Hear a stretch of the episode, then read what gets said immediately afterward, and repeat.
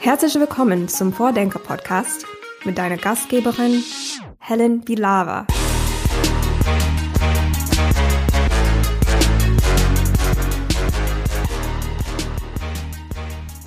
dass wir für neue Innovationen vielleicht erst an zweiter Stelle neue Technologie brauchen und aber an erster Stelle erstmal ein Umdenken, ein neues Bewusstsein und ganz viel Mut. Das haben jetzt hier im Podcast schon mehrere Gäste zu mir gesagt, ob zum Thema Gesundheit, Nachhaltigkeit oder Innovation in der Verwaltung. Und das sagt auch mein heutiger Gast, Katja Diel, zum Thema Mobilität. Katja hat zuerst selber in der Logistik- und Mobilitätsbranche gearbeitet und ist heute Beraterin, Autorin, Podcasterin und Aktivistin und sie kämpft für eine neue, andere Mobilität, genauer gesagt für eine Autokorrektur. So heißt nämlich ihr Buch, das ist im Februar erschienen und Katja ist aktuell auf Lesereise unterwegs. Ja, und bei ihren Lesungen hat sie erzählt, hat sie festgestellt, dass die Leute teilweise so eine richtige Wut entwickeln auf den Status quo in der Mobilität. Wenn ihr verstehen wollt, woher diese Wut kommt und wie wir sie nutzen können, um Mobilität in unseren Städten zu verändern, dann hört euch unser Gespräch gerne an. Ich wünsche euch viel Spaß beim Zuhören. Ja, hallo Katja, ich freue mich sehr, dass du da bist heute im Podcast der Open Innovation City Bielefeld. Ja, danke für die Einladung. Ähm, wir möchten ja über Mobilität sprechen und vor allen Dingen über gerechte und dezentrale Mobilität. Aber wir haben hier im Podcast zum Warmwerden immer eine etwas fachfremde Frage, die die Person aus dem letzten Podcast uns mitgibt. Und diese Frage kommt dann dieses Mal von Isabel Welpe, Professorin für Strategie und Organisation an der Technischen Uni München. Und sie hat gefragt,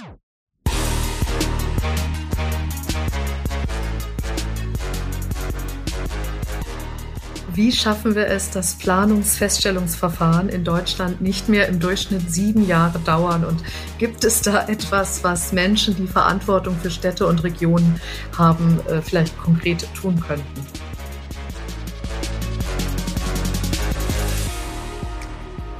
Ist ja eine ganz unkomplizierte Frage. Genau, ich weiß nicht genau, ob du das jetzt so mit einem Fingerschnips lösen kannst, aber falls nicht, kannst du auch gerne eine eigene Leidensgeschichte mit.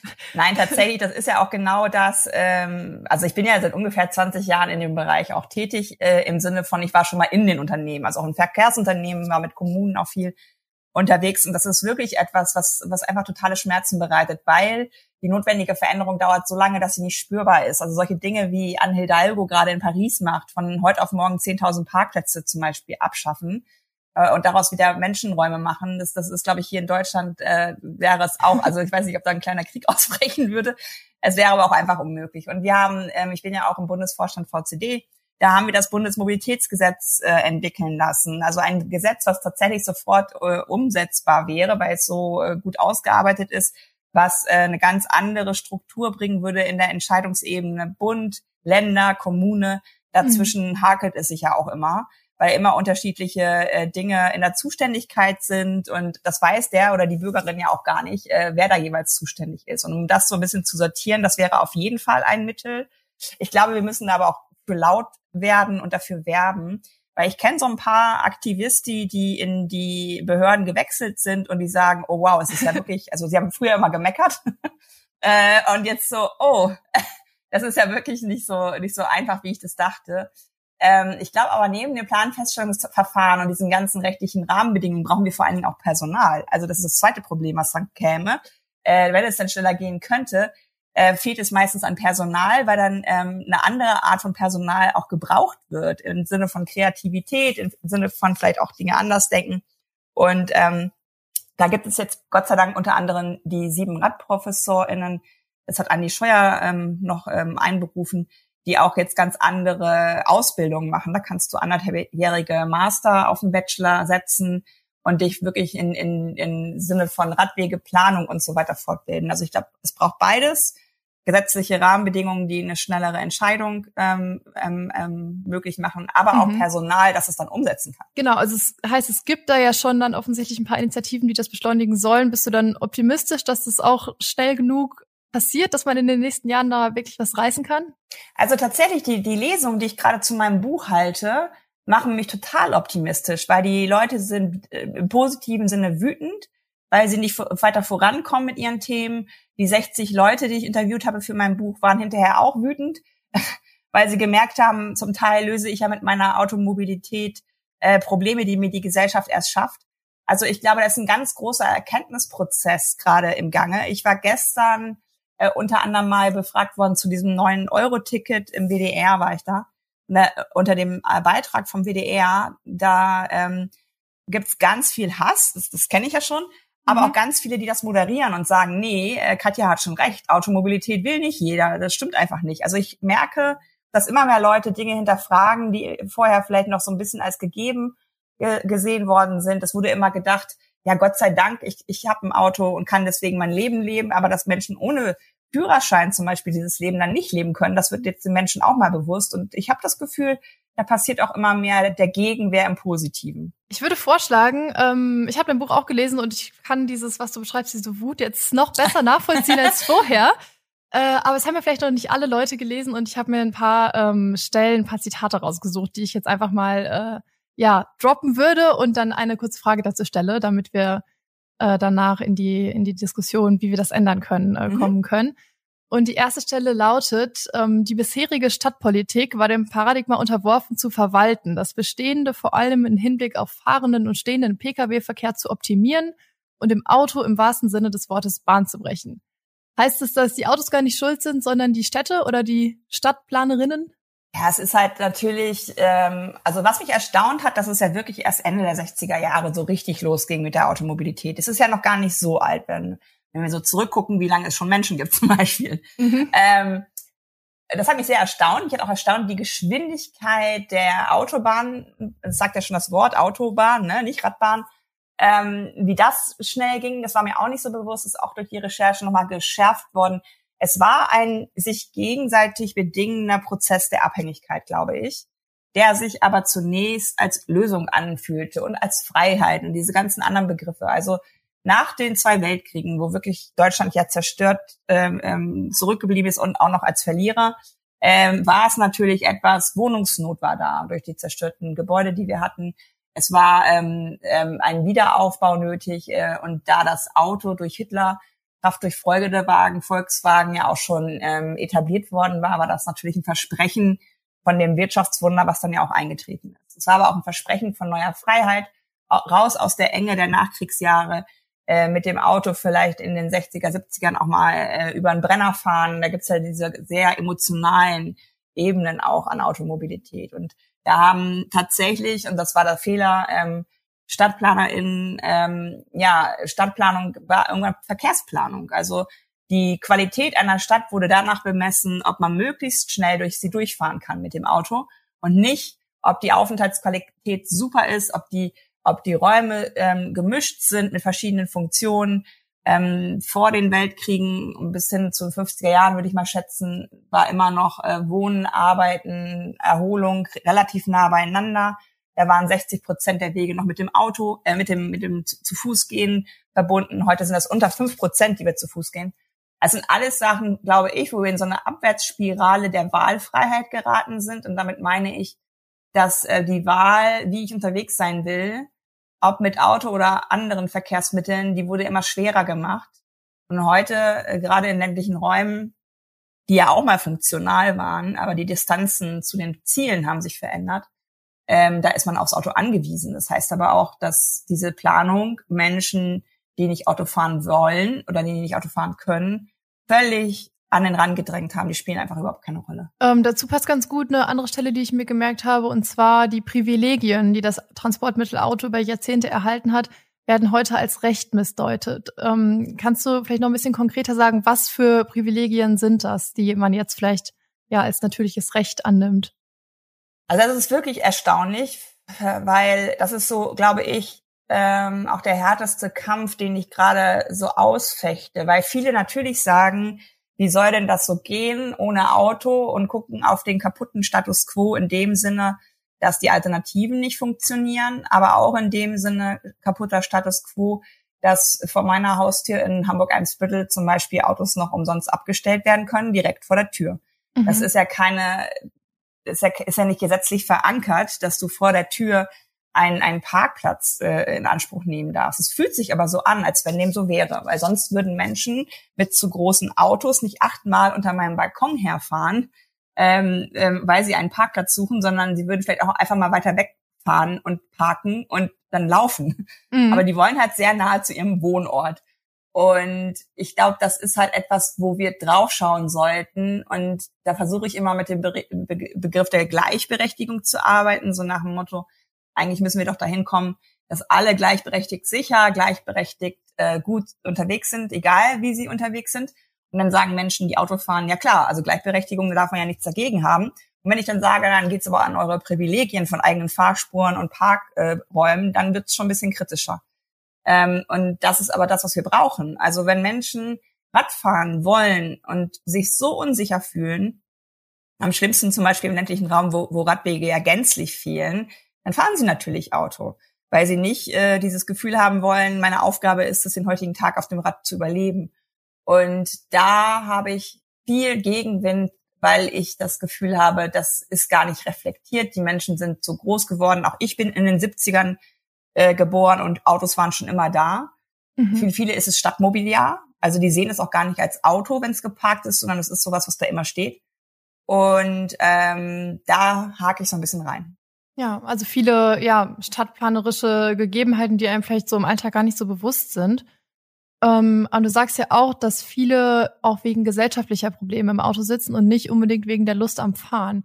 Ähm, was sind das denn für Probleme? Also welche Rolle spielen, spielen ja soziale Gegebenheiten auch? Das ist natürlich eine sehr ähm, komplexe Frage insofern, mhm. als dass zum Beispiel immer, ähm, das sehen wir auch in den ganzen Debatten jetzt wegen Corona oder auch der steigenden Spritpreise, auf einmal spielen Menschen in Armut wieder eine Rolle.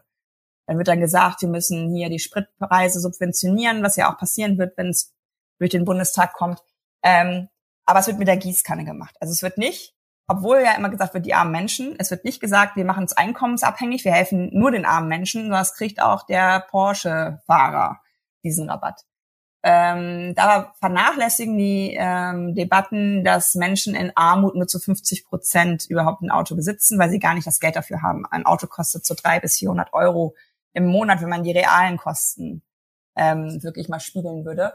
Und die äh, armen Menschen, die äh, ein Auto haben, haben ja auch kein gutes Auto, sondern kaufen sich für 600 Euro wahrscheinlich irgendwas. Und das habe ich durch mein Buch auch erst in der Härte richtig kennengelernt, weil ich auch eine Frau in Armut lebend ähm, interviewt habe. Sie sagte, sie hätte super gerne, wenn denn da Öffis wären, ein Öffi-Ticket, weil das muss sie einmal im Monat platzieren, die Ausgabe. Und das Auto ist für sie völlig unplanbar, weil immer Wartung, Reparatur, eben weil sie so ein altes Auto hat, was auch ziemlich viel Sprit schluckt.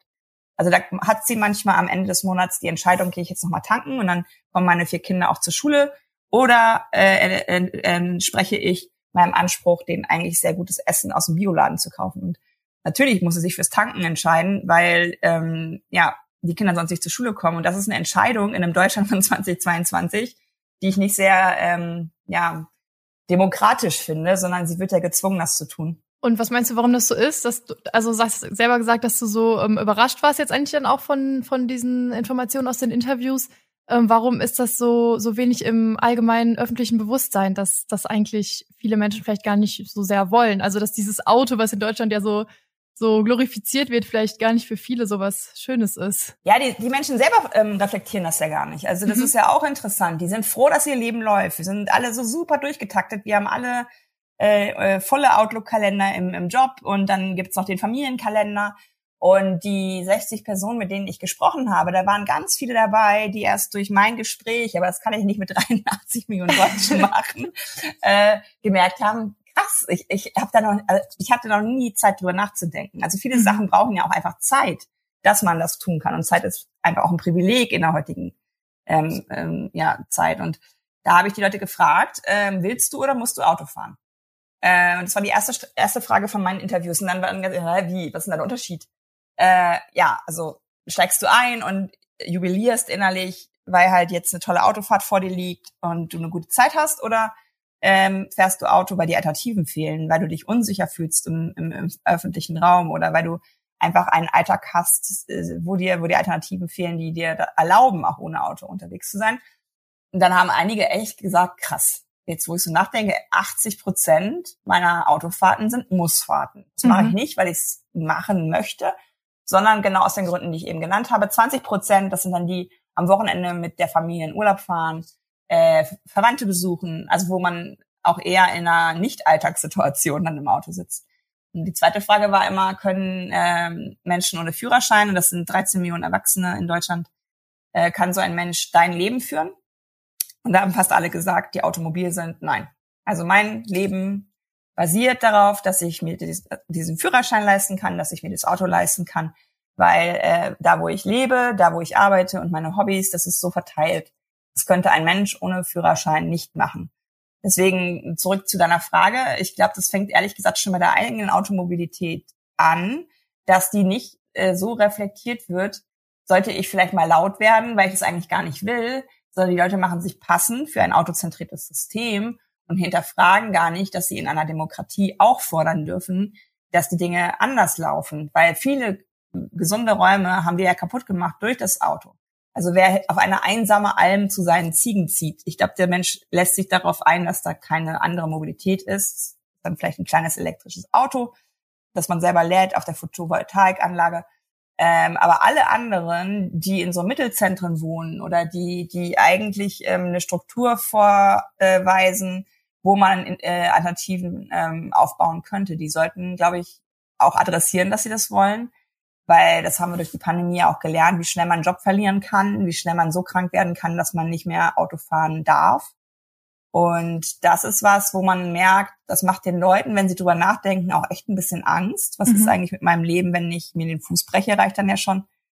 Und ja, ich hoffe, dass wir da zusammenwirken, dass, äh, dass diese Abhängigkeit verschwindet. Ich würde noch gerne auf den Unterschied zwischen weiblicher und männlicher Mobilität eingehen. Du schreibst nämlich auch in der Vergangenheit wurde von Männern für Männer geplant. Ja, was hat es damit auf sich oder vielleicht warum machen Männer die schlechtere Verkehrspolitik? Männer machen nicht die schlechtere, sondern sie machen die männliche ähm, Verkehrsmobilität. Also wenn wir nur Frauen in den Gremien hätten, würde auch was fehlen.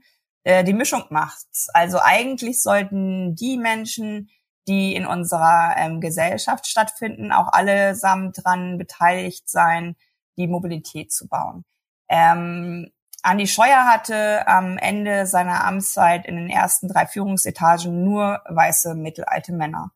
Und das meine ich gar nicht böse, weil ich glaube, die, die haben jetzt nichts gemacht, um, um anderen zu schaden, aber sie haben halt, ähm, ja, ich sag mal so blinde Flecken. Ne? Also auch ich denke immer wahrscheinlich, ähm, meine Mobilität könnte vielen passen, äh, äh, kenne aber nicht jede, jeden Anspruch an, an Mobilität. Und da an so einem Tisch zum Beispiel jemanden zu haben im Rollstuhl, am liebsten auch ein Kind, ähm, was so ein bisschen auf seine Mobilität guckt, das würde gut tun. Und in der Vergangenheit war es halt so, die, die, die, die, die Fotos kennen wir auch alle, ne? Der Mann mit dem Auto, mit dem Familienauto, äh, fährt zur Arbeit hin und zurück und die Frau war halt diejenige und ist es bis heute auch noch, die eher multimodal unterwegs ist, weil wenn es ein äh, Familienauto nur gibt, dann erledigt die Frau die Care Work, die ja zudem auch noch ähm, unsichtbar, weil unbezahlt ist, äh, in Wegeketten. Und da ist zum Teil der ÖPNV ähm, auch nicht gut, ja, auch der ÖPNV äh, funktioniert meistens so strahlenförmig von so einem Zentrum aus. Es gibt keine Querverbindungen, die Frauen aber bräuchten. Und da müssen wir halt rein, dass wir sagen, ähm, wie bekommen wir das hin, dass diese Wegeketten auch mit dem ÖPNV oder mit einem anderen System, was sich gegenseitig ergänzt, ähm, abgebildet werden kann. Ähm, damit verbunden ist ja auch die generelle Art und Weise, wie wir überhaupt unseren Alltag strukturieren, also wo wir hinfahren oder wo wir auch nicht hinfahren. Äh, ich habe noch einen letzten Auszug, den ich interessant fand, und zwar den Satz, die erste Regel der Verkehrswende ist es, Wege zu vermeiden. Ähm, so auf den ersten Blick klingt das ja erstmal nicht so fortschrittlich, einfach für eine bessere Mobilität weniger Mobilität anzustreben. Ähm, was meinst du damit? das ist halt auch immer unsexy, ne? also die Leute ja. beschäftigen sich lieber mit Hyperloop und und und ähm, ja so so so Flugtaxi-Szenarien, ne? so ein bisschen mhm. Science Fiction. Und Deswegen finde ich auch mal ganz lustig, die Reaktion war so richtig so, naja, langweilig. ähm, aber das machen wir ja auch gerade. Also wir sind nicht angetreten, uns irgendwo zu treffen und du hältst mir ein Mikro äh, ins Gesicht, sondern wir treffen uns virtuell und können das gleiche Produkt online ähm, erzeugen. Und das ist natürlich was, ähm, was gut ist, weil es äh, deutlich weniger Emissionen ähm, er erfordert. Ähm, ich habe gestern noch mal gelesen, ähm, ad hoc sind 40 Prozent der deutschen Arbeitsplätze ähm, Homeoffice fähig. Und während Corona waren es bis zu 60 Prozent. Also eine große Zahl. Ich habe aber auch viele im Interview gehabt, die wieder ins Büro zurückgedrängt werden und das gar nicht wollen. Weil sie sagen, ich habe jetzt zwei Jahre so gearbeitet, wie ich hier arbeite, nämlich virtuell. ich werde nicht mehr über eine Stunde an meinem Tag mit Pendeln verbringen. Die suchen sich jetzt neue ArbeitgeberInnen, die das halt auch bieten. Und ehrlich gesagt, das kenne ich aus meiner Konzernvergangenheit. Da war ähm, innerdeutsch Fliegen auch immer so ein bisschen Status. Also in einem Job äh, musste ich, da war das Teil von meinem Job auch UK, also Großbritannien zu betreuen. Da bin ich ab und zu dann auch äh, nach Heathrow oder so geflogen und saß dann mit den, wie, wie ähm, hier äh, Bully Herwig sagt so schön, Business-Kaspern.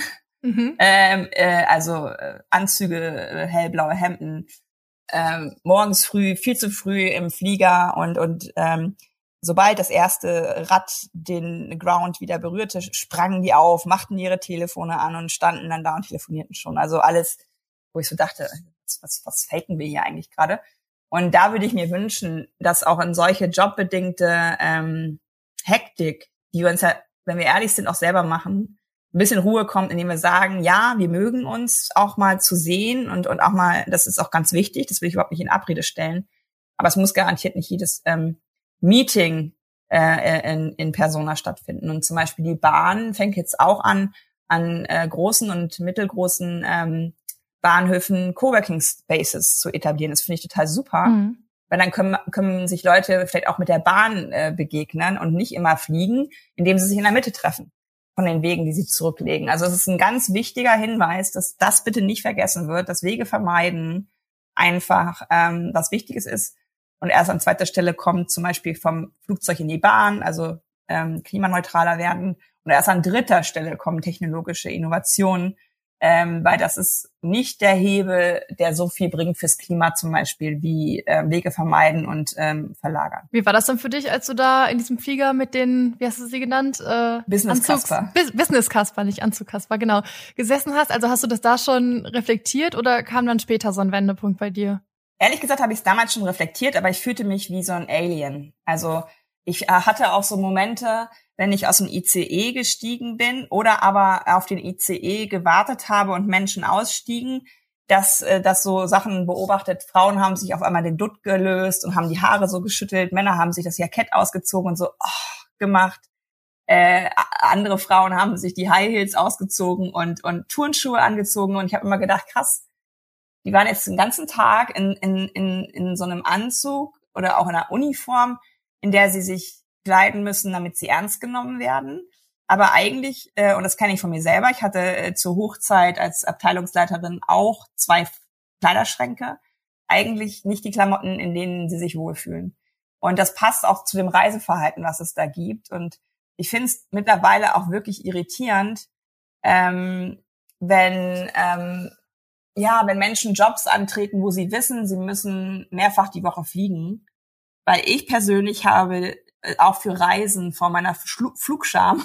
Ich fand das immer nicht schön. Es war kein schönes Reisen. Gefühlt bist du ja die ganze Zeit am Ausziehen, Anziehen. Hast ein komisches Gefühl, habe ich irgendwo nur noch Liquids äh, äh, oder irgendwas, was als spitzes Material gilt.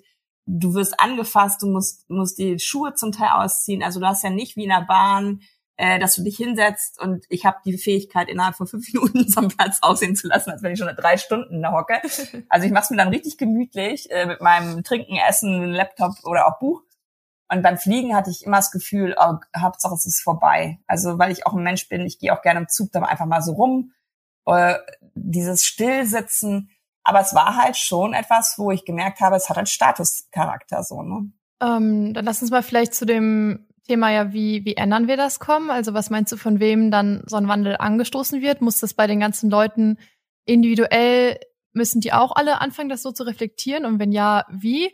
Oder sind das primär die politischen, wirtschaftlichen Rahmenbedingungen, also Inlandsflüge verbieten oder viel, viel teurer machen und all diese Geschichten? Wo siehst du da die Verantwortung? Ich habe ja als, als Einzelperson mit einer anderen Einzelperson eine Bundestagspetition eingereicht, die genau diese Punkte adressiert, wie innerdeutsch Fliegen verbieten. Mhm. Ähm, also, und die hat 65.000 Stimmen erlangt ähm, und wird vom Bundestag angehört werden, also von dem Petitionsausschuss das zeigt ja schon, dass Einzelperson nicht immer Einzelperson ist, sondern auch was äh, initiieren kann. Und Greta Thunberg wissen wir alle, was sie initiiert hat als Einzelperson. Ähm, ich mag das immer nicht so gerne trennen, weil meistens haben wir als Einzelperson ja verschiedene Rollen. Wir können Vorbild in der Familie sein, wir können im, Bu äh, im, im, im Job Dinge anstoßen, wir können äh, in der Politik tätig werden, Ehrenämter bekleiden. Also die Einzelperson an sich hat, glaube ich, schon relativ große Macht. Äh, ich mag das nicht, wenn das so klein geredet wird, wenn sie kleine Veränderungen auch ähm, hervorruft. Und PolitikerInnen sind ja auch Einzelpersonen in einem System, die man beeinflussen sollte. Also wenn ich vor Ort meinen Bürgermeister oder meine Bürgermeisterin nerve in eine bestimmte Richtung und ich habe vielleicht sogar eine ganze Gruppe hinter mir, die Radwege will, dann ähm, braucht diese Bürgermeisterin ja den Hinweis, dass wir das wollen. Also wenn wir nichts sagen, obwohl wir unzufrieden sind, dann ändert sich nichts. Aber natürlich, die großen Rahmenbedingungen muss Bundespolitik, Weltpolitik, wie auch immer, ähm, gestalten. Aber das lässt uns nicht äh, aus der Verantwortung meiner Meinung nach individuell auch was zu tun. Jetzt hast du schon die BürgermeisterInnen angesprochen. was würdest du sagen, wie wichtig so die Rolle von solchen lokalen EntscheidungsträgerInnen dafür auch ist? Ja, mega. Also gerade ähm, die Gestaltung von anderer Mobilität, das kann nur ähm, regional passieren. Ich will auf gar keinen Fall, dass Uber äh, oder irgendwelche anderen komischen Konzerne meine Mobilität hier in Europa und Deutschland ähm, ähm, bestimmen, sondern das soll europäisch und deutsch abgegolten werden, allein schon wegen der Daten und auch wegen Geschäftsmodellen, die ich nicht ähm, unterstützenswert finde, wenn sie von andersher gesteuert werden. Da auf jeden Fall ist die Kenne von, von, von regionaler Mobilität vor Ort. Also es kann bis zum gewissen Grad, glaube ich, schon skalieren mit bestimmten Lösungen wie diese On-Demand-Rufbussysteme, aber die müssen immer noch individuell vor Ort ausgestaltet werden, gerade auch, weil das Auto nur ersetzbar ist durch ein System. Also eine einzelne Lösung wie ein E-Scooter wird nie ein Auto ersetzen können, sondern da brauchst du verschiedene Dinge, die zusammenspielen. Und das zu gestalten, das ist halt immer regional vor Ort zu leisten. Was machen denn so Städte wie Madrid, Barcelona? Eben hast du Paris angesprochen oder ich fand es als Fahrradfahrerin in Kopenhagen zum Beispiel super. Was machen die denn anders als deutsche Städte, wo das vielleicht noch nicht der Fall ist? Also erstmal haben sie es schon sehr viel länger, nämlich schon vor Jahrzehnten begriffen, ähm, dass das äh, Auto uns in die Sackgasse führt, was lebenswerte Räume und gesunde Mobilität angeht. Vor Corona hat der durchschnittliche Deutsche ähm, 400 Meter am Tag zurückgelegt. Und das ist der Durchschnitt. Und ich will nicht wissen, wie es während Corona war. 400 Kilometer. Meter. Zu Fuß, selber. Ach so, ach so, ich dachte, ich dachte insgesamt. Nee, nee, nee. So, okay, das also, wäre ein bisschen wenig, da komme ich nicht mal zum Supermarkt. Aber es zeigt ja, wie wenig muskelbetriebene äh, Mobilität, so, die ja gesund ist, weißt du? Ja, klar. 10.000 Schritte pro Tag äh, ja. ist, äh, kam erst seit Corona, ne? Ja, ja, ja. Und ähm, also während Corona wird die Zeit noch mal, Zahl noch mal gesunken sein, denke ich. Mhm. Ähm, zumindest was, wenn ich mein Mobilitätsverhalten so äh, ähm, sehe. Ähm, genau, und das ist etwas, wo, wo ich auch, ähm, ja, wo ich auch merke, wenn wir jetzt bei dem Thema schon sind, ähm, es wird ja auch immer vergessen, dass es gesund ist. Also das ist, dass, dass, dass wir ähm, von der Weltgesundheitsorganisation gibt es so, so Rahmenbedingungen, dass man dreimal die Woche so intensive äh, Bewegung auch haben sollte. Da fahren die Leute aktuell ins Fitnessstudio mit dem Auto. Ähm, da könnte man ja auch was äh, fördern. Und die Städte, die schon gut unterwegs sind, die äh, eine eine Hälfte von denen war, glaube ich, immer pleite. Also es war immer zum Beispiel in Utrecht immer so ein bisschen auch eine prekäre Wirtschaftssituation der Stadt und die haben gesagt, was ist jetzt die billigste Mobilität? Das ist natürlich nicht äh, Autobahnen bauen, sondern ähm, für Rad- und Fußwege was tun. Und die haben ganz witzige Sachen gemacht, die relativ billig dann auch waren. Die haben einfach zum Beispiel bestimmte Straßen rot gestrichen insgesamt. Also nicht diese handtuchbreiten roten Striche, die wir so haben, sondern wirklich die ganze Straße und haben gesagt, hier dürfen Radfahrende nicht überholt werden. Will heißen, es entstanden, ohne dass es verboten wurde, äh, äh, Radwege, die richtig, richtig äh, gut ausgebaut waren, weil es halt ehemalige Autostraßen waren, weil die Autofahrenden lieben da raus, weil sie ungeduldig sind, äh, hinter Radfahrenden herzufahren. Also es kann halt ganz schnell gehen, wenn man das will. Und äh, Städte wie Kopenhagen und so weiter, das sind auch keine Ökostädte, das ist sicherlich auch ähm, Teil der, der, der ganzen Veränderung. Aber sie haben einfach ge gemacht, dass, dass, ähm, dass es total logisch ist, Rad zu fahren, weil es die schnellste Art ist, wenn man an der frischen Luft ist also ganz viele Gründe vor Ökologie ähm, treiben da die Menschen aufs Rad, weil es einfach die beste Art ist, durch die Stadt zu kommen. Und hast du irgendeinen Erklärungsansatz, warum diese Denke da so vorhanden ist oder also warum es solche Deutsch solche Leuchtturmprojekte vielleicht in Deutschland noch nicht so gibt? Bei uns ist natürlich äh, Autoindustrie immer noch das, was sie als Schlüsselindustrie äh, bezeichnen und empfinden, was ich total übergriffig finde. Es gibt super viele Jobs, die mindestens genauso wichtig sind, gerade in einer Pandemie und wo auch viel mehr Menschen arbeiten, aber schlechter bezahlt werden. Und ich kann ehrlich gesagt nicht umhin, da vermuten, äh, dass das daran auch liegt, dass wir uns sehr stark mit dem Auto identifizieren. Und das merke ich ja auch immer an, an dem Verkehrsverhalten von Menschen. Ähm, also ich fahre mittlerweile in Hamburg ziemlich selbstbewusst und trotzdem Fahrrad äh, und auch durchaus nicht am Rand, weil ich weiß, dass da kann auch mal eine Tür aufgehen. Und weil ich weiß, ich darf eigentlich nur mit 1,50 Meter äh, überholt werden, was eh nicht geht in der Stadt. Also da fahre ich durchaus auch mal mittiger. Viele haben aber diesen Mut nicht. Und ähm, das ist was, wo ich immer wieder merke, ähm, wie sehr sich auch Menschen passend machen für dieses Autosystem und es gar nicht hinterfragen. Das Ganze muss jetzt ja eigentlich ziemlich schnell sich ändern. Also zum Thema Klimaneutralität. Bielefeld zum Beispiel will ja bis 2035 klimaneutral werden, viele andere Städte auch. Ähm, das ist ja gar nicht mehr so viel Zeit. Du hast jetzt schon Straßenrot anmalen als Beispiel genannt. Ähm, wie kann man denn die Verkehrswende so schnell schaffen? Ja, das ist halt das, ähm, wo ich fast schon so ein bisschen froh bin, dass ich es vielleicht in Ansätzen noch miterleben werde, weil ich habe von paar Jahren noch gedacht, ob das wohl jemals so weit kommt. Aber wenn wir ehrlich sind, äh, die Verkehrswende wird ja getrieben durch die Klimakrise. Ne? Also das ist ja keine intrinsische Motivation. Wenn wir die Klimakrise und Elon Musk nicht hätten, ähm, würden wir vielleicht einfach auch so weitermachen wie bisher, Verbrennerautos verkaufen, ähm, irgendwann bei 50 Millionen sein, irgendwann hätte jeder, auch wenn er nicht einen Führerschein hat, ein Auto oder so wir verändern ja gerade nur was. Äh, und das ist ein bisschen traurig, ähm, weil der Druck auf dem Verkehrssektor so enorm ist. Der hat seit den 90er Jahren seine Emissionen ja nicht ähm, vermindert. Im Gegenteil, äh, er hat die Ziele äh, in den letzten beiden Jahren nur geschafft wegen der Pandemie, wo wir oftmals auch gar nicht gefahren sind. Und das ist etwas, wo ich, ja, ich hoffe, wir kriegen es gestaltet. Also wir kommen ja irgendwann an diesem Punkt in der Klimakatastrophe, auch was unsere ähm, Verantwortlichkeit angeht, wo wir vielleicht gestaltet werden, wo dann wirklich Verbote kämen, wo dann wirklich ohne äh, äh, regulatorisch einzugreifen nichts mehr äh, möglich ist. Ich würde lieber aber die Chance nutzen, dass wir es gestalten, dass wir uns ähm, einen neuen gesellschaftlichen Vertrag geben, der heißt, ähm, jeder sollte das Recht haben, ein Leben ohne eigenes Auto zu führen, also dass du Auto fahren kannst, dann wird es aber auch äh, echt bepreist. Dann zahlt nicht mehr die ganze Gesellschaft deine Folgekosten für den Autoverkehr, sondern du kommst da selbst äh, für auf.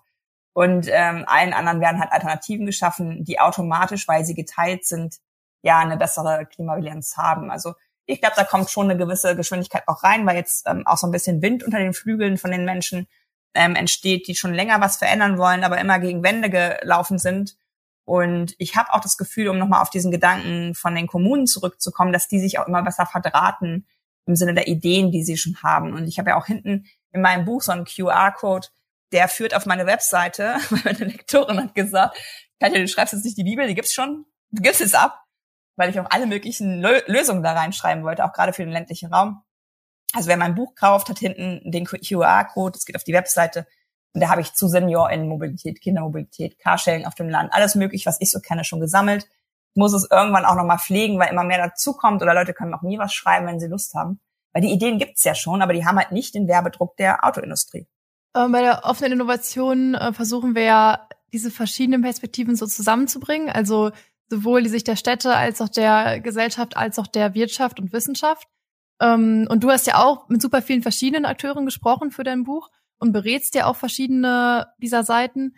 Ähm, wo siehst du Ansatzpunkte, diese ganzen verschiedenen Perspektiven zu vernetzen und dann eben gemeinsam diese Umgestaltung anzugehen? Also ich habe schon das Gefühl, dass äh, nachdem ich mit diesen 60 Personen gesprochen habe, dass einige von ihnen, obwohl sie sich mit ganz anderen Themen auseinandersetzen im Schwerpunkt, zu kleinen Verkehrswendeaktivistinnen geworden sind.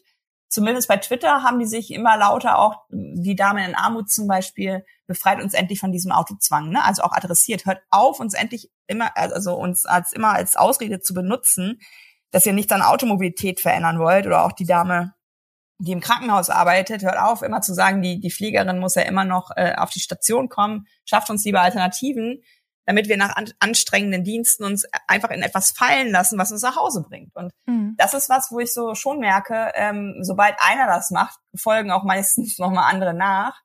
Und das fand ich total schön zu sehen. Und ich möchte einfach Mut machen, dass die Leute äh, auch laut werden und sich nicht nur ärgern, dass das alles so ist, wie es ist, sondern sich mit anderen, die sich vielleicht auch ärgern, das sage ich auch immer bei meinen Lesungen, bildet, äh, bildet Banden. Also sowohl Parteien als auch kleine Initiativen. Reicht euch die Hand und sagt den Leuten, nee, wir akzeptieren das nicht, wir machen hier was anderes. Und das kann schon für, für einen Effekt sorgen, dass es irgendwann zu einer kleinen Graswurzelbewegung wird. Ich frage mich ja immer dann so ein bisschen dabei, so viele verschiedene Gruppen, so viele verschiedene Bedürfnisse. Kann man es denn wirklich allen recht machen oder schließt man, egal was man macht, immer irgendeine Gruppe aus? Also auf Minderheiten zu achten, hat noch nie einer Mehrheit geschadet. Wenn Barrierefreiheit da ist, wenn man zum Beispiel, was leider immer noch nicht der Fall ist, stufenfrei in ein ICE käme, dann hilft es mir mit meinem Brompton, mit meinem Faltrad und meinem Rucksack, den ich bei mir habe, und dann falle ich nicht rein in den Zug oder kraxel da irgendwie hoch, sondern ich kann einfach reingehen. Das hilft der hochschwangeren Frau, das hilft dem älteren Mann mit Tüten an den Händen und das hilft natürlich der Rollstuhlfahrenden Person.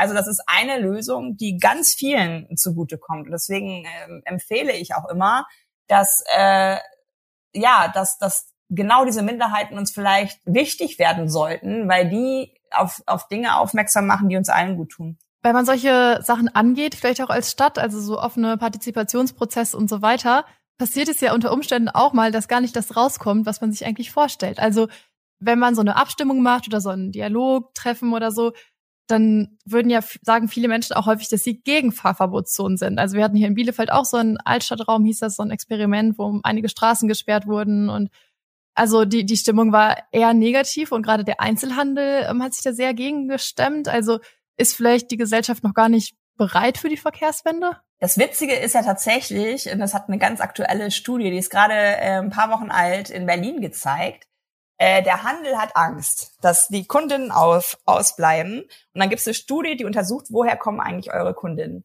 Äh, und dann stellt sich raus, die deutlich überwiegende Mehrheit kommt mit dem Rad oder zu Fuß, aber wer kommt mit dem Auto? Die HändlerInnen. Also die gehen von ihrer eigenen Mobilität aus, genau das, was ich gesagt habe vorhin. Wir denken immer, alle sind so mobil wie ich selber. Äh, das Witzige war aber, dass genau das das Problem ist, dass die HändlerInnen halt selber mit dem Auto fahren und denken, ihre Kundinnen kommen auch so. Mhm. Stimmt aber nicht. Also will heißen, ist auch für mich logisch, ganz ehrlich, wenn du zu Fuß irgendwo lang gehst, dann bist du doch viel mehr in der Versuchung, was zu kaufen, was zu trinken, was auch immer. Und auch mit dem Rad kannst du spontan anhalten, wenn du was siehst. Aber mit dem Auto fährst du doch nur einkaufen, wenn du schon im Kopf hast, was du willst. Weil dann hast du ja ein Ziel. Du würdest ja nie an einem Schaufenster vorbeifahren, weil erstens kannst du es auch nicht sehen, weil du bist viel zu schnell für die menschlichen Sinne. Und zweitens kannst du aber auch nicht spontan anhalten, weil dann wird es einen Auffahrunfall geben. Also da einfach zwischendurch mal innehalten und auch solche Fakten einfach mal ernst nehmen, das wäre schon der erste Teil der Verkehrswende. Ja gut, es ist natürlich, wenn man das so sagt oder liest oder erklärt, dann liegt das ganz auf der Hand. Aber Fakt ist ja, wenn man dann in so einem Prozess ist, so ein Experiment macht, dass die Stimmungen eben oft anders sind. Und wenn man dann anfängt, solche Studien zu zitieren und so weiter, dann ist es immer wieder dieses von von oben herab und nicht dieses, wir fragen euch nach euren Wünschen und Bedürfnissen, so was man sich eigentlich wünschen würde. Ja, aber die HändlerInnen fragen ihre Kundinnen ja auch nicht nach ihren Wünschen in dem Moment. Also das ist ja ein übergriffiges Verhalten den KundInnen gegenüber zu vermuten, die kommen auch alle mit dem Auto genau wie ich. Also das ist halt immer so, wo sich die Katze vielleicht auch so ein bisschen in den Schwanz beißt. Ich glaube, wir, wir sind einfach Gewohnheitstiere. Also unser Gehirn, habe ich gelernt, macht ja 40 Prozent Kalorienverbrauch aus. Und wir sind durchs Neandertal gewohnt, möglichst wenig zu denken, weil da müssen wir mehr jagen. Und wenn wir dann eine Routine haben und ein Vorurteil haben, ähm, dann, dann pflegen wir das natürlich auch und lassen nur die, die Dinge äh, in, in unser Leben, die uns bestätigen in der Meinung, die wir eigentlich schon längst festgelegt haben. Ähm, und da mal auch selbst den Kopf zu öffnen, das ist ja das, was ich mit Autokorrektur mit dem Buch versuche.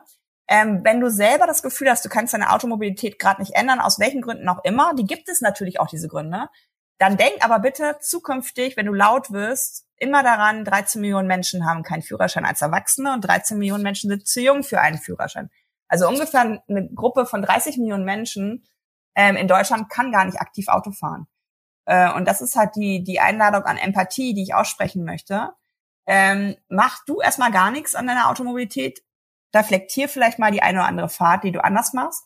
Aber kümmere dich bitte um die Leute, die wir jetzt schon hinter uns gelassen haben äh, weil sie keine Alternativen haben, weil Automobilität immer vorausgesetzt wird. Und wenn man ehrlich ist, muss man denn nicht auch sagen, dass die Verkehrswende ein bisschen wehtun muss, gerade wenn wir es schnell genug schaffen wollen in Bezug auf Klimaneutralität? Mir tut ja das aktuelle Verkehrssystem weh. Seit Jahrzehnten atme ich diese Luft ein, seit Jahrzehnten gebe ich meinen Raum ab, seit Jahrzehnten sorge ich dafür, dass ich im Straßenverkehr als Radfahrerin oder Fußgängerin überlebe. Also der Schmerz ist auf meiner Seite und auf der Seite von Menschen, die kein eigenes Auto haben, ja schon längst da. Und wenn wir gemeinsam einen Schmerz haben, dass wir was verändern zum Guten für alle, dann ist das nur valide, ja. Alles klar. Ich würde sagen, das ist ein, ein sehr schönes ähm, Abschlussstatement und ähm, würde dich aber nochmal bitten, eine Frage zu stellen, die ich dann an die nächste Person mitnehme. Dann würde ich gerne die mir unbekannte Person fragen, ob sie sich die Frage, willst du oder musst du Autofahren schon mal gestellt hat ähm, und was die Reflexion dieser Frage macht, so sie denn Auto fährt. Sehr schön. Dann gebe ich das auch direkt weiter an alle Leute, die zuhören, sich das äh, zum Abschluss noch einmal durch den Kopf gehen zu lassen. Und ähm, ja, wenn ihr noch mehr Inspiration oder Informationen lesen wollt, dann schaut gerne mal in das Impulspapier Mobilität von der Open Innovation City. Da gibt's auch ein paar spannende Konzepte, Best-Practice-Modelle und Hintergrundinformationen. Ja, und wenn ihr diesen Podcast inspirierend findet, dann lasst mich das gerne wissen, bewertet und abonniert uns auf euren Podcast-Plattformen. Und ich sage vielen, vielen Dank an Katja Diel für dieses interessante Gespräch und ja, für deine Impulse. Danke für die Einladung. Gruß nach Bielefeld. Dankeschön.